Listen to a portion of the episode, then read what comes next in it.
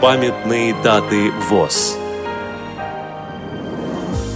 85 лет назад, в октябре 1931 года, вышел первый номер журнала «В ногу со зрячими». 1 октября, 225 лет со дня рождения писателя Сергея Трофимовича Аксакова. Программа подготовлена при содействии Российской государственной библиотеки для слепых –